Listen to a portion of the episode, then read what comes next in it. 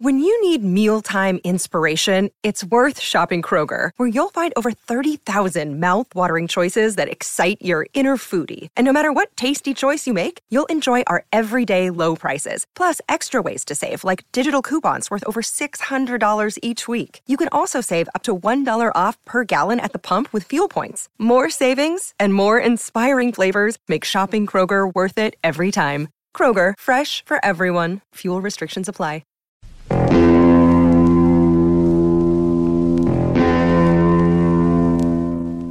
El famoso Lord Snowdon, esposo de Margarita de Inglaterra, la usa desde hace tiempo. Eva Gabor, la glamorosa actriz, no se la quita por nada del mundo.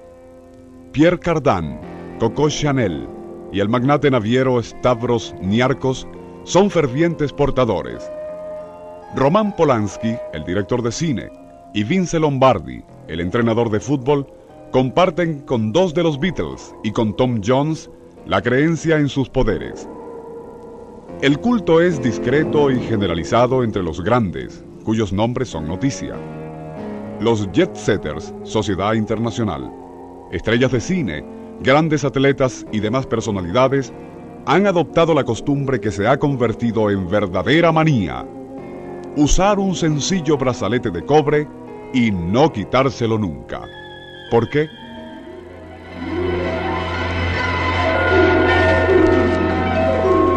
Nuestro insólito universo.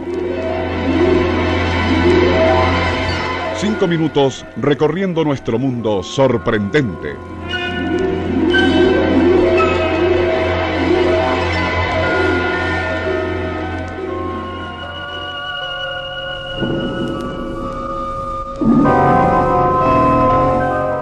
Los discretos avisos de prensa aparecen mencionando las tiendas de Londres, Nueva York y Los Ángeles donde pueden comprarse. Y aunque los redactores son sumamente cuidadosos de no comprometerse a nada, en ellos se insinúa que los compradores de los simples brazaletes de cobre estarán exentos de una cantidad de dolencias, desde la artritis a la ciática al dolor de espaldas. Algunos van más allá y aseguran que el portador del brazalete goza de excelente protección contra varias enfermedades peligrosas. Lo curioso del asunto es que los más fanáticos y creyentes en los brazaletes son gente culta, adinerada e inteligente. Gente que puede permitirse el lujo de pagar los servicios médicos más caros y exclusivos del mundo. Y sin embargo, tienen una fe ciega y primitiva en las milagrosas propiedades del cobre. El golfista Bert Janssey, que ganó el torneo abierto de Pebble Beach en enero pasado, atribuye su triunfo al uso del brazalete de cobre que le curó de un dolor en el codo a tiempo para jugar en el torneo. El productor de teatro José Quintero jura que el brazalete le quitó un persistente dolor de espaldas y nadie puede convencerlo de lo contrario.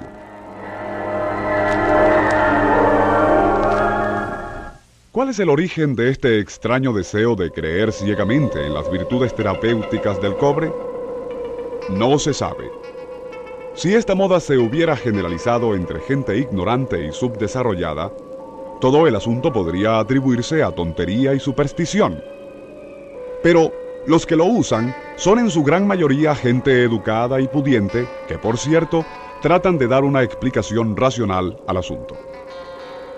Algunos parlotean acerca de la electricidad del cuerpo, otros hablan del exceso de acidez orgánica y otros más audaces hasta llegan a hablar seriamente sobre propiedades mágicas.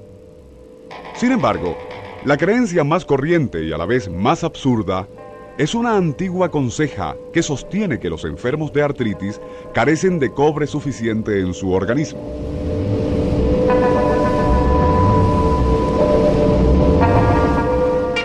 Esa creencia completamente infundada persiste desde la más remota antigüedad y por lo tanto, los apologistas de los brazaletes insisten que los mismos compensan en una forma que no está muy clara la falta de cobre en algunas personas.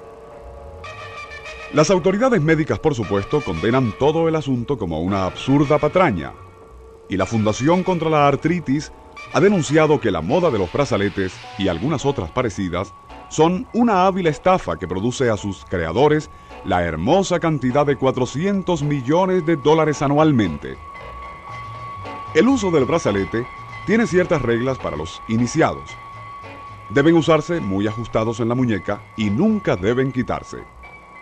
Como el cobre mancha la piel con un tono verdoso, esto precisamente es lo que distingue y encanta a los que lo usan, que consideran la mancha verde como un distintivo de clase.